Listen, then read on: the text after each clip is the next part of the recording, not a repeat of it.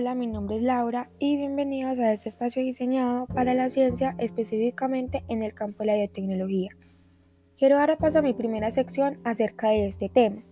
Les hablaré un poco acerca de la historia y cabe mencionar que se han identificado tres periodos principales para hablar de su evolución. Para empezar tenemos la primera etapa que es la biotecnología antigua, donde los avances obtenidos en estos años corresponden principalmente a observaciones por parte de los seres humanos.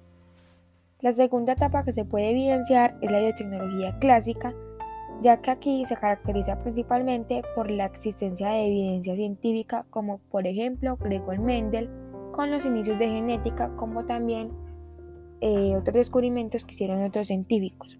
Finalmente, la biotecnología moderna con el descubrimiento de la estructura del ADN. Bueno, pues actualmente la biotecnología tiene un sinfín de aplicaciones como por ejemplo en el campo de la genética están también los bioprocesos, está la microbiología, está la bioquímica, etc. Esos temas son tan amplios que les profundizaré en otro episodio. En esta vez les hablaré algo breve de las prótesis biónicas que son básicamente extremidades artificiales que son capaces de realizar la función de una parte faltante del cuerpo.